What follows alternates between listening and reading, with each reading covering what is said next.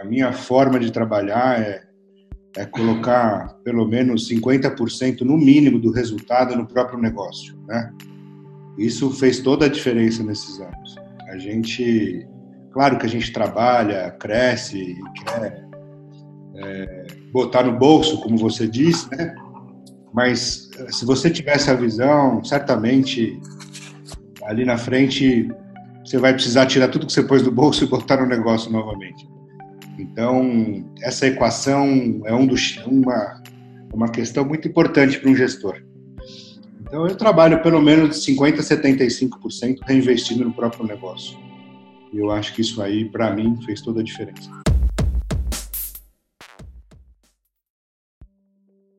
Olá, doutor, tudo bem? Seja muito bem-vindo a mais um episódio aqui do Médico Celebridade Cast. Meu nome é Vitor Jaci, sou especialista em marketing médico e no episódio de hoje eu entrevistei Denis de Oliveira, que é o responsável pela administração de uma grande clínica médica chamada Instituto Osmar de Oliveira.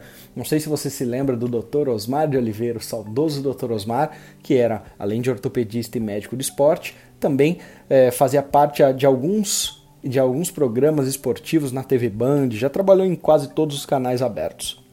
O Dr. Osmar, como ortopedista, tinha uma clínica muito grande em São Paulo que há muito tempo é administrada pelo Denis, que é o filho dele. O Denis não é médico, é administrador. Só que nesse episódio eu resolvi convidá-lo porque eu já conheço ele há anos. E se você não sabe da minha história, o Instituto Osmar de Oliveira foi a primeira grande clínica que eu desenvolvi o meu trabalho de marketing médico. E como eu conheço o Denis há, há, alguns anos, sei que eles investem muito em marketing, abrem muito espaço para a gente discutir marketing. Já fiz dezenas, talvez centenas de ações com eles e vai valer a pena ouvir a visão de um administrador para trazer mais know-how para vocês. Isso porque, na maioria dos casos, quem administra os consultórios e as clínicas são os próprios médicos. E agora a gente vai ouvir a visão de um administrador profissional. O que ele pensa na hora de administrar uma clínica, como que ele vê os desafios e também as oportunidades dessa administração. Tenho certeza que o Denis vai ajudar você a administrar a sua clínica e o seu consultório com mais eficiência. Então vamos para a entrevista. Denis, eu acho que a primeira pergunta que eu tenho que fazer para você é a seguinte: não existe um diretor que tenha sucesso sozinho, ele precisa ter um time vencedor nas mãos. E como você conseguiu ao longo do tempo construir esse seu time, é, montar um time que traz resultados? Então quero saber um pouco sobre você, alguns insights sobre como montar um time em uma clínica médica. Olá a todos. É... Respondendo a tua pergunta, eu estou à frente do Instituto há 11 anos, mais especificamente. Porém, é, eu como filho do Dr. Osmar, eu vivo essa vida há 37 anos, desde que ele formou a primeira clínica no Bela Vista, né? Tive minha carreira em multinacionais e vinha tomar frente da clínica, como eu disse, há 11 anos atrás. Eu sempre acredito, eu trouxe toda essa experiência, evidentemente, que eu aprendi no mundo executivo, das multinacionais, e implantei alguns sistemas que eu acredito muito, por exemplo, de pegar pessoas que, que estão conosco desde o começo, treiná-las, é, capacitá-las, né, investir nessas pessoas, acompanhar elas até eu me sentir confortável para que elas toquem os seus é, departamentos. Né?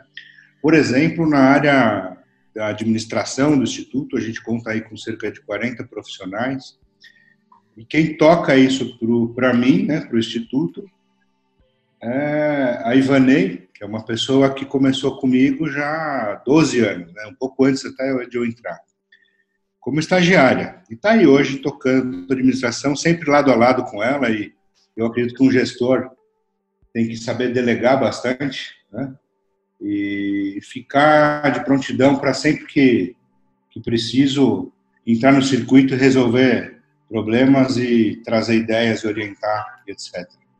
Assim como é, eu também fiz a mesma coisa na área da fisioterapia, aqui do Instituto, onde o Pedro, que está aí conosco já há uns 15 anos, ele que administra a, a fisioterapia. eu entro no circuito para, mais uma vez, é, ampará-lo e, e, ver o que, que é preciso para a gente continuar crescendo e tendo o sucesso que a gente conseguiu alcançar até hoje. Ótimo, Denis. E você falou de administrativo, que tem umas 40 pessoas, então é, é muita gente para lidar, né? Para uma clínica. E quais os. O, porque muitas vezes a gente tem aquela ideia de que uma clínica médica é o trabalho do médico em si, e que o paciente vai ter uma satisfação ou não do trabalho do médico em si e da recepcionista, mas por trás disso tem toda uma equipe, né, que é essa do administrativo que a gente falou. E, na tua opinião, essa parte administrativa, quanto importante ela é para o sucesso de uma clínica já média, uma clínica grande? Difícil mensurar percentualmente, né, o quão importante é, mas certamente é muito, porque uh, é claro que para você ter o, o retorno positivo dos pacientes que por aqui passam e passarão e passaram, é impreterível que o médico esteja satisfeito, que venha trabalhar num lugar que a gente coloque no consultório dele uma agenda sempre cheia. Então, é uma, uma, uma via de mão dupla aí, porque quando o médico senta aqui para trabalhar conosco, a agenda dele está lotada, a sala dele está impecável, os, os pacientes foram já confirmados e ele estando é, trabalhando bem, né? Ele certamente vai atender ainda melhor esses pacientes, além do lado técnico, ele vai estar muito satisfeito de trabalhar conosco, que é o que acontece. Mas, na verdade, é como você disse, tudo isso acontece por causa da engrenagem que está por trás disso, que são o pessoal do administrativo, fazendo agendamento, correndo atrás de marketing, trabalhando no investimento das instalações, e dando feedback para os médicos, para a gente, para os pacientes, ouvindo os pacientes, corrigindo problemas que acontecem, evidentemente, né? Então é isso. Então é uma equipe por trás é, de todo esse trabalho, uma equipe muito parceira e, e, e uma coletividade muito grande que a gente trabalha para o médico estar tá super satisfeito e gerar um atendimento ainda melhor. Isso traz ainda mais resultado para a gente e, óbvio, para os pacientes. Ótimo. E como eu conheço o Instituto bem, eu sei que já, já passaram ali pelo time de médicos pelo menos uns 100 ou até mais de 100 médicos, né? E até a rotatividade nem é tão grande como em outras clínicas, mas há uma rotatividade natural. E como um gestor, geralmente, e aí tem médico, a maioria de quem está ouvindo esse podcast aqui é médico, só que esse médico, muitas vezes, ele pode se tornar um gestor de uma clínica, na hora que ele cresce de uma maneira absurda, a gente tem vários casos como esse, como que um gestor geralmente lida com médicos, desde a é, cap, é, captação desse médico para uma clínica, até contratos e até talvez o dia a dia, que eu acho que é isso que você pode agregar mais nesse bate-papo. Como é que você especificamente lida com esses médicos como parceiros? Bom, é, no meu caso especificamente, eu não sou médico, né? eu sou administrador de empresas, mas eu tenho um diretor clínico que que é, é, quem conversa com. Hoje nós estamos com 25 ortopedistas aqui no Instituto. É, e ele que conversa com todos eles. E eu, mensalmente, também faço uma reunião com cerca de 30% desse corpo clínico e vou rotacionando isso para ouvir todos os interesses, ouvir o mercado através deles, né? E eu entro no circuito, assim como eu falei há pouco, auxiliando a administração, eu entro para eles gerando oportunidades de negócio, que é isso que eu acho que é um dos meus papéis fundamentais aqui do Instituto. Então, eu, eu que busco melhores hospitais para eles fazerem as suas cirurgias, eu que treino as meninas para os seus agendamentos cirúrgicos, eu que ouço-os e implemento medicamentos, procedimentos que eles precisam, é, eu que invisto nos cursos e e, e aulas e congressos e afins, eu, enfim, que gero tudo isso para eles. Então, é, é, certamente isso é bem-vindo por eles, bem visto por eles, né? E por isso que a nossa rotação, a nossa a rotatividade é muito baixa. Realmente, como você disse, já passou aqui mais de 100 metros, seguramente. E Hoje a gente tem um turnover aí de no máximo um ou dois, no máximo anualmente, que troca, e não por nenhum problema, mas porque foi abrir a sua clínica, foi galgar, galgar outros objetivos e tudo mais. Mas eu procuro sempre me colocar à disposição deles e trazer uma, uma palavra, um negócio, fazer parcerias e apoiar eles na, no desenvolvimento profissional deles, não como médico, mas como um cara de negócios e administrador. Ótimo. E o teu feeling sobre esses médicos? Na tua opinião, o que faz um médico continuar com essa parceria com uma clínica e geralmente aquilo que você acha que não que atrapalha esse relacionamento, que geralmente por, por essa experiência você já não comete talvez erros ou não faz mais esse tipo de ação, mas aquilo que faz com que o médico geralmente deixe o barco. Olha, é difícil dizer, porque a grande maioria dos médicos que saíram aqui, 90%, é, foi para montar o seu negócio, ou porque mudou de cidade, é, ou porque tem um, uma grade que ele trabalha, por exemplo, uma, como servidor público e tal, ele tem uma carreira a seguir ali também, então não dá mais para estar tá aqui e lá e tal e não por algum problema que tenha acontecido. Né? Então eu vejo o Instituto como um grande trampolim para esses médicos, né, que enquanto eles estão conosco, a coisa flui muito bem, mas depois, passados aí 10, 15 anos, eles querem ter os seus próprios negócios, é muito comum, eu torço por eles, inclusive, até ajudo. Vários saíram daqui, eu fui ajudar eles a montar as suas clínicas, né? Prova da, da, da amizade que se cria nesse tempo todo. Então, eu acho que é mais uma questão de momento, não uma questão do negócio. Porque o negócio, mais uma vez, se eu estar apoiando eles a crescer e o meu quadro administrativo ajudar a encher o instituto para eles e para eles poderem exercer a medicina, é difícil. A gente tem médicos aqui de 15 anos conosco, a grande maioria. Né? Isso demonstra que a gente conseguiu achar uma equação interessante para todos sobretudo na questão de honorários, né, de deles e está sempre fazendo o máximo que a gente pode, desde que feche as contas de todo mundo, sendo interessante para todo mundo. E assim a gente vai lado a lado. Ótimo. Eu eu, eu, eu posso notar, porque eu converso com muito médico, principalmente donos de clínica, sendo médico ou não, e eu vejo que essa questão de turnover é grande em alguns nos outros lugares. E na minha percepção é mais do que o médico, ele chega no primeiro dia de atendimento, a agenda dele tem um ou dois pacientes. Aí depois de uma semana, mais um ou dois pacientes. E se isso acontece durante uns dois meses, ele deixa o barco. E aí, pelo, pelo que eu conheço, como as, as agendas estão sempre lotadas, não acontece muito esse problema. Você tem essa percepção também que a maioria dos casos vem da agenda está lotado ou não, desse, desse médico estar tá presente é, contínuo ou não? Com certeza absoluta. É o, que mais. É, que é como você mesmo disse, aqui a gente é, não tem esse problema. Né? Eventualmente a gente até tem, mas a gente corrige isso. A gente faz um trabalho mais específico em marketing, mais forte em determinado segmento.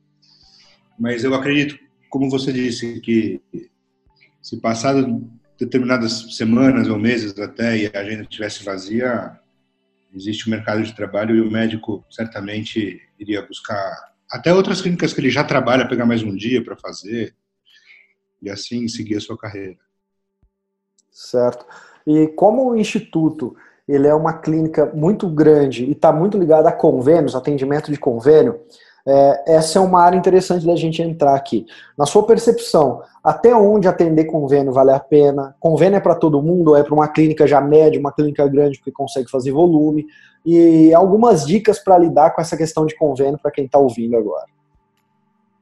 Bom, hoje em dia não é tão, tão fácil se credenciar convênio né, nos institutos, na, nas clínicas, porque o mercado já está bem atendido. Então, é, acaba acaba sendo, inclusive, é um momento até o contrário, um movimento até o contrário. Hoje em dia, muitas clínicas estão sendo descredenciadas, né? Devido à perda de vidas por parte das operadoras, essa migração, esse êxodo né, de, de, de, de vidas, de segurados de, um, de uma Sul América, um Bradesco, uma Unimed da vida, indo para para autogestão, como a Prevent Senior, ou até um doutor consulta, que é um particular mais é, popular, né, existe um êxodo ao contrário. Então, por esse motivo, é, hoje está sendo cada vez mais difícil credenciar novos convênios para as clínicas. realmente você tem que aprender a lidar com convênio, né? Convênio ele te dá matéria-prima para trabalhar, ele te dá é, o segurado, que é com isso que a gente é, rentabiliza a empresa. É, em contrapartida, você tem que ser parceiro dele. Não tem nada a ser diferente. Alguns médicos até batem de frente, como operador ou outra, por questões técnicas, clínicas e tal, mas, na verdade, é, a gente tem que trabalhar como é colocado, como é acordado e nunca tentar fazer diferente disso. E aprender a lidar com, com um volume maior de gente, com uma remuneração que não é uma remuneração de particular, mas é uma, mas é uma mas, mas é, é ok para se trabalhar e saber trabalhar dessa forma, atender um volume grande de gente e a gente tem uma coisa, um, um a gente tem um, um lado, um lado humanista aqui do Instituto, que indiferentemente se essa pessoa é de particular, ou até cortesia, ou convênio, a gente trata igual, né? Então, isso, o médico que pensar diferente, infelizmente, na minha visão, não vai conseguir trabalhar com convênio. Ótimo. E para trabalhar com convênio, Denis, você acha que uma clínica ela tem que ser média para grande ou, ou, alguém, uma clínica pequena consegue ter lucratividade com convênio? Eu acredito que hoje em dia, especificamente, é, uma clínica pequena não consiga ter uma rentabilidade com convênio. Porém, é um início, né? Isso é muito comum na odontologia, né? Muitos, muitos dentistas começam atendendo um plano odontológico e tal, que paga pouco, né? Dificilmente fecha as contas, mas com isso ele forma uma carteira de clientes, de pacientes, e depois ele acaba abandonando as operadoras, né? E tendo a sua vida própria. Isso talvez funcione para odontologia. No meu ramo, que é ortopedia, e acredito que outros, é, não, não seja interessante. Até porque, por exemplo, você vai pegar um cardiologista, né? Uma consulta de um cardiologista demora aí 30 minutos, pelo menos. É, é diferente de uma consulta de ortopedia que demora 15, 20 minutos, às vezes um pouco mais, às vezes um pouco menos, você consegue numa hora fazer três, quatro atendimentos. No cardiologista, um ou dois. Ora, se eles vão pagar para o médico o mesmo valor entre um cardiologista ou um ortopedista de consulta, que é padronizado, então, evidentemente que é mais difícil algumas especialidades é, o fisiatra, por exemplo, né, é uma consulta longa e tudo mais, é, fechar com um pediatra também é a mesma coisa. Então depende do ramo, mas hoje em dia, como eu disse, está cada vez mais difícil conseguir credenciamento, porque estão todas as operadoras super bem atendidas. Certo. E agora para a gente entrar na questão de marketing. Uh, você já, já falou que está 11 anos no Instituto e já se fez muito no, na questão de marketing como você enxerga o marketing hoje para uma clínica? Ele é fundamental ou não? Dá para trocar sem ou não? E me fala um pouco sobre algumas ações, talvez que você já que a gente já colocou em prática no instituto, que você já colocou em prática no instituto. Bom, uh, a gente trabalha bastante com mídias, né, sociais. Isso o médico não pode ficar fora disso, de jeito. Aliás, ninguém, né, que está no mercado profissional, seja a área que for, pode ficar fora disso é uma, uma realidade, né? Essas novas mídias. A gente trabalhou com mídias offline, que são aí revistas, é, jornais. Há muitos anos atrás a gente abandonou isso, né? É, e, e, colocamos todas as nossas nosso budget em cima de, de digital. Além disso, é, e fazendo campanhas, né, de, de Google AdWords, de Facebook Ads e etc.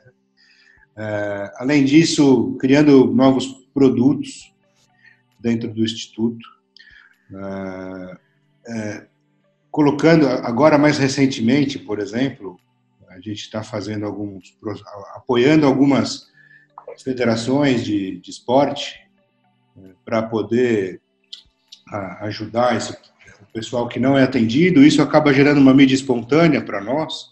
A gente hoje está trabalhando com o pessoal do boxe, com, com o pessoal de atletismo, de judô, né, e apoiando esse pessoal que não assistiu, são algumas ações que a gente vai criando para tentar trazer um pouco de mídia espontânea e as mídias sociais.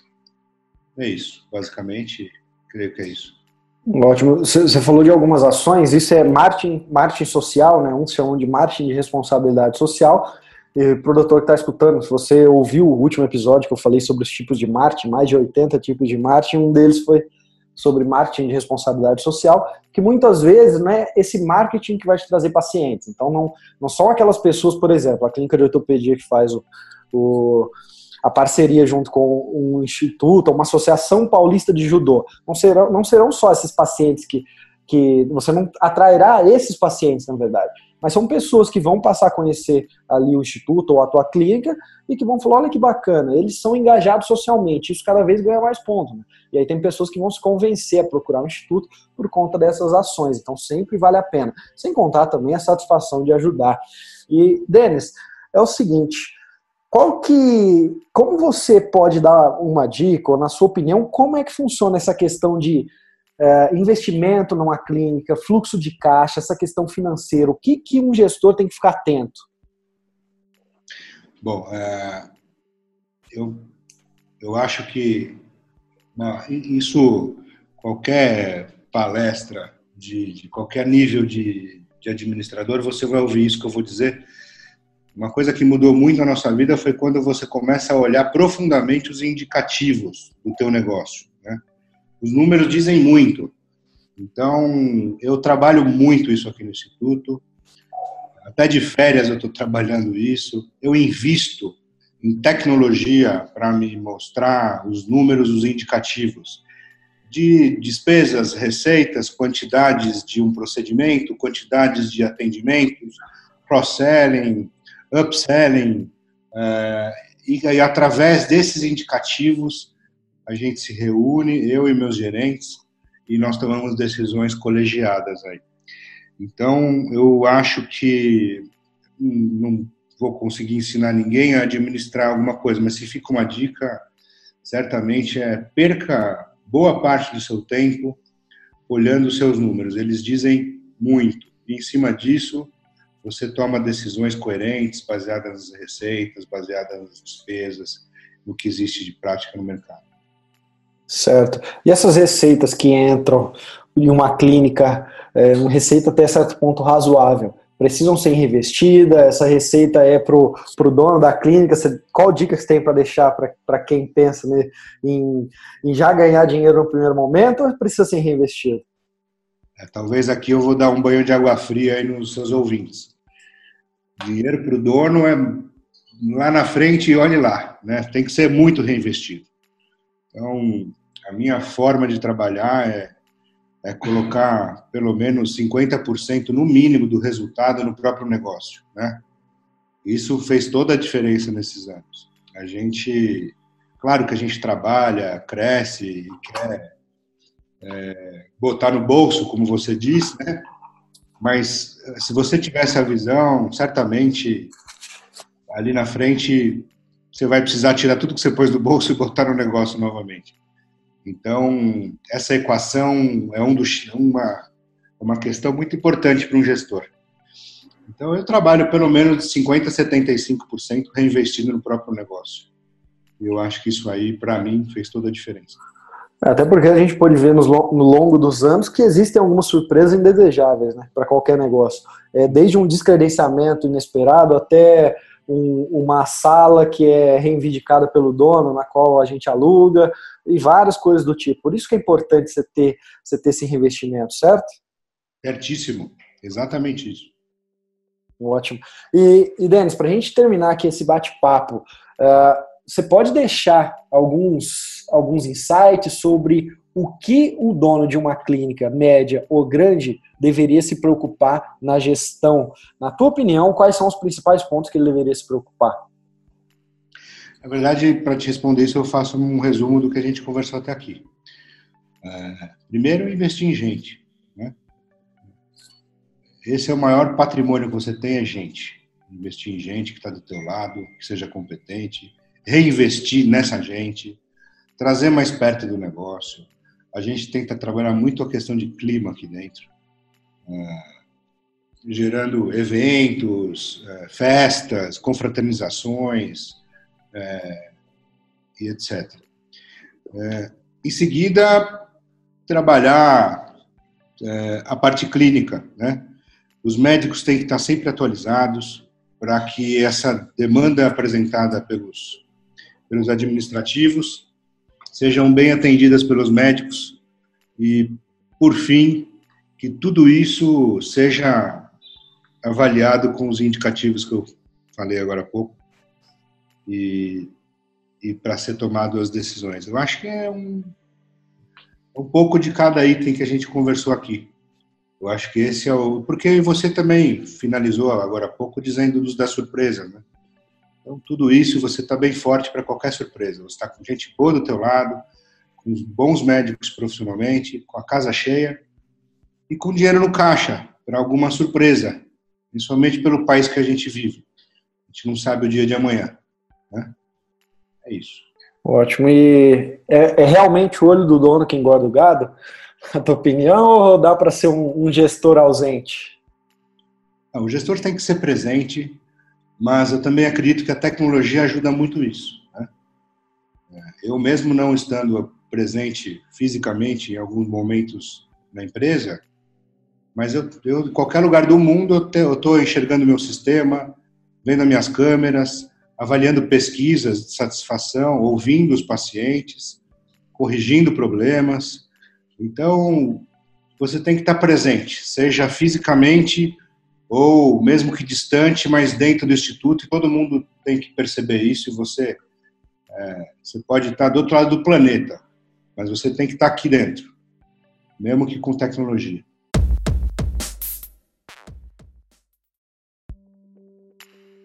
Viu só, doutor? O bate-papo com o Denis de Oliveira foi proveitoso. Tenho certeza que você conseguiu extrair desse bate-papo muitas informações pertinentes para administrar o seu consultório e a sua clínica. Então, se você gostou desse bate-papo, por favor, deixe o seu comentário, me procure nas mídias sociais Vitor Jaci, me procure no meu site Vitor Jaci, no meu Instagram Vitor Jaci e deixe um comentário, me envie uma mensagem sobre esse episódio. Se você tiver alguma dúvida mais específica, o Denis se prontificou para que eu encaminhe essa dúvida e ele consiga tirá-la com você, ele consiga elucidá-la. E do mais, meu muito obrigado pelo seu tempo, doutor, por acreditar no meu trabalho, por estar presente em mais esse episódio e até o próximo episódio do Médico Celebridade Cast. Um grande abraço